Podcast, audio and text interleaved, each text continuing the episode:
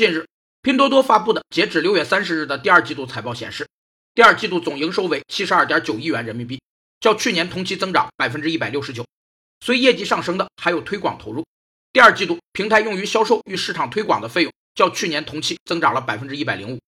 与营销活动有关的各项费用支出被称为营销成本，直接影响企业利润。因此，企业不仅要控制销售额和市场占有率，同时要控制营销成本。有五类营销成本：一是直接推广费用，包括销售人员的薪金、奖金、差旅费、训练费、交际费等；二是推广费用，包括广告媒体成本、产品说明书的印刷费用、赠奖及展览会的费用等；三是仓储费用，包括租金、维护费、折旧、保险等；四是运输费用。主要是托运费用，